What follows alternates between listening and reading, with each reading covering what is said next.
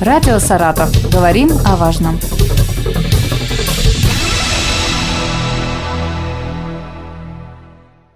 Здравствуйте! У микрофона Вероника Лебедева. День пианиста ежегодно отмечают 8 ноября. Несмотря на отсутствие официального статуса, этот праздник с каждым годом становится все популярнее в музыкальной среде и уверенно выходит на международный уровень. Он объединяет не только пианистов, но и всех поклонников этого музыкального инструмента. У нас в гостях лауреат всероссийских и международных конкурсов, доцент кафедры специального фортепиано Игорь Виноградов. Игорь Николаевич, здравствуйте. Здравствуйте. Как вы в свое время решили начать заниматься на фортепиано? Это был ваш выбор или, как это часто бывает, родители подтолкнули? Ну вот лично меня родители, но я знаю, что большинство детей приходят в музыкальные школы именно из-за желания родителей. Редкие, редкие, редкие случаи, когда э, ребенок сам хочет играть на инструменте. Но я благодарен своим родителям за то, что они вот именно сделали такой шаг, да, обучение было сложное. Вообще профессия пианист, она э, сложная тем, что очень долго нужно учиться. Я учился в общей сложности 20 лет. И практически каждый пианист проходит все стадии обучения. Это э, очень длинное получается у нас обучение. Это музыкальная школа 7 лет, потом училище 4 mm-hmm. года, консерватория 5 лет и 2 года аспирантура. В общем, получается достаточно длительный э, промежуток времени, пока не станешь действительно пианистом. Можно себе сказать, что вот я пианист.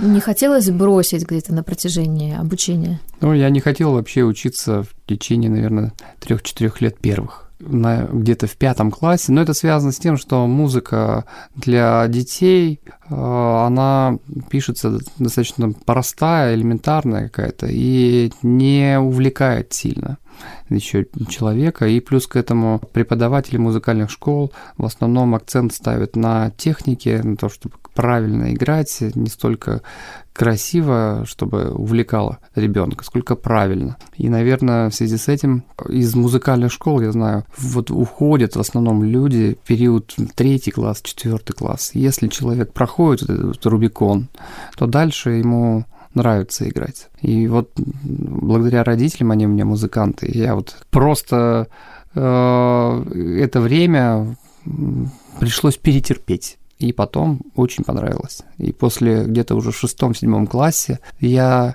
даже э, не сомневался, что буду пианистом поступать. Учился я в школе до девятого, получается, класса. У меня еще были большие успехи в математике. Mm-hmm. И учительница по математике уговаривала родителей, я знаю, остаться до 11 класса, но музыка все равно для меня это было основное уже вот с этого периода времени. Я даже не думал, что буду кем-то другим.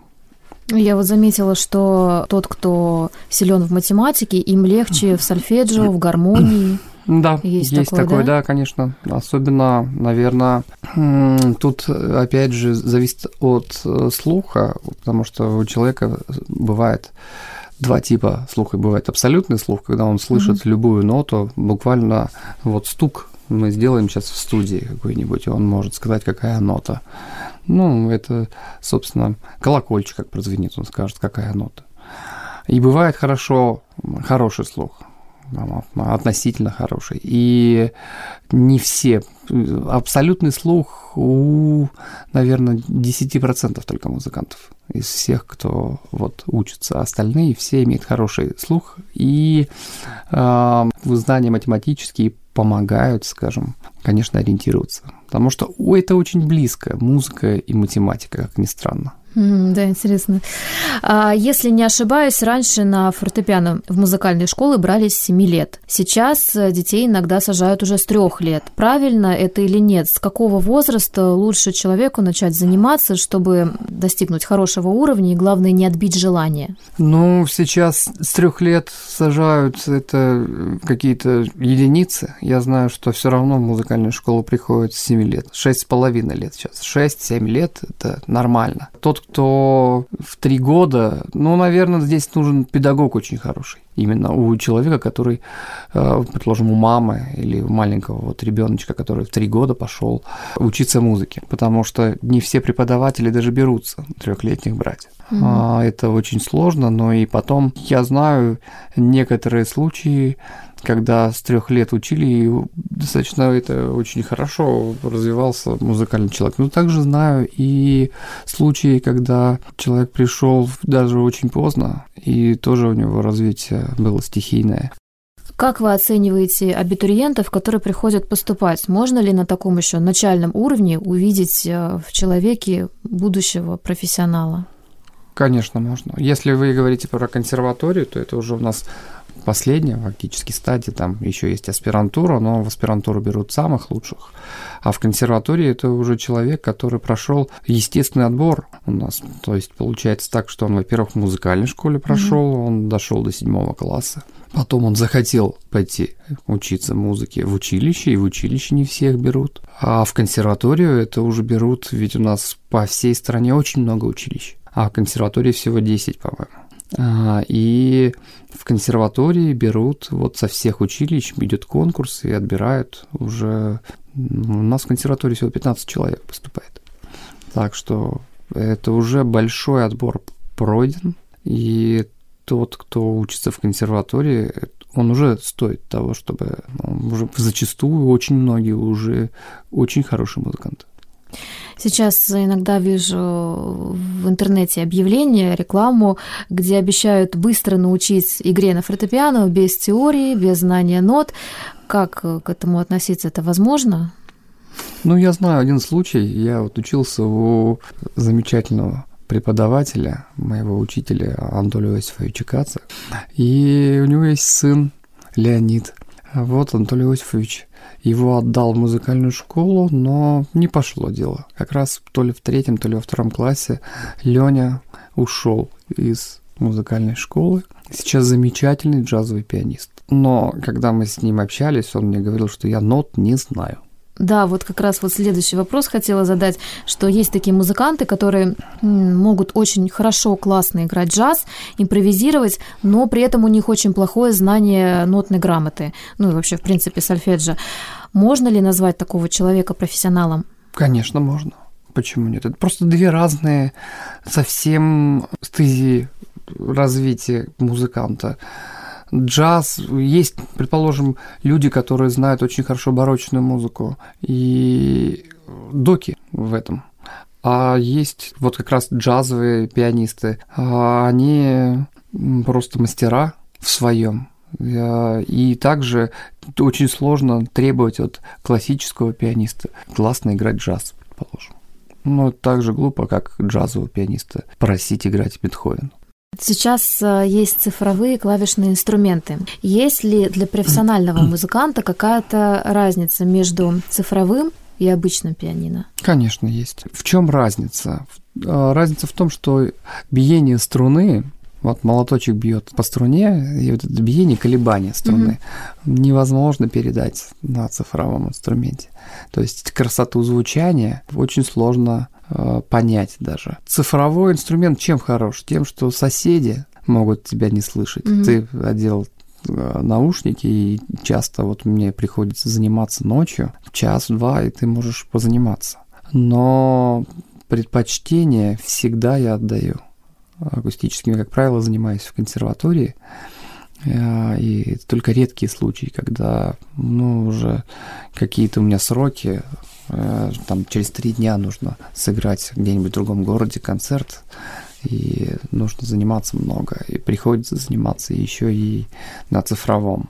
А как в Саратовской области обстоят дела с фортепианной музыкой? Интересует ли это жителей? Много ли проходит концертов?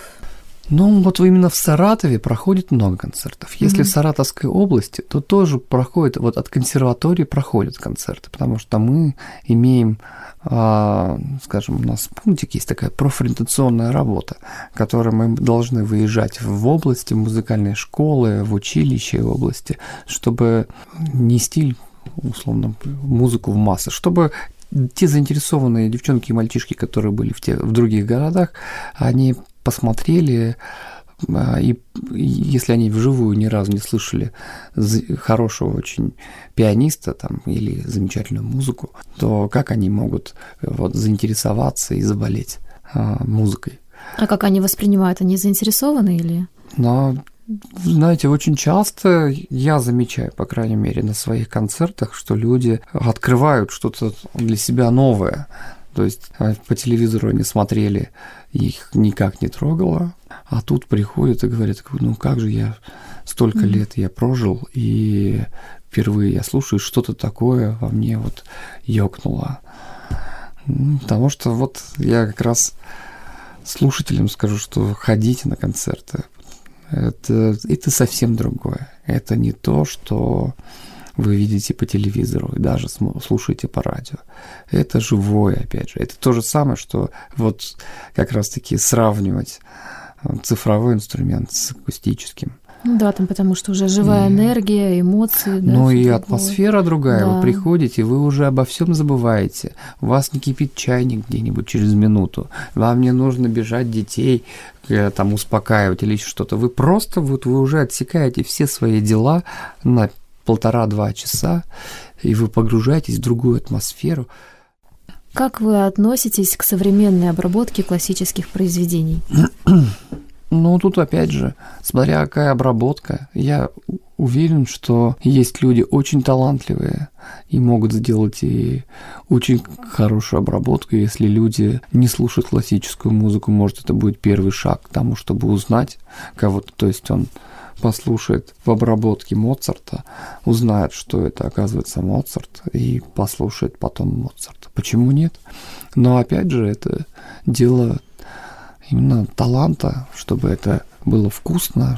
Вообще любая музыка, она может существовать, лишь бы это было действительно здорово сделано, и чтобы mm-hmm. это увлекало.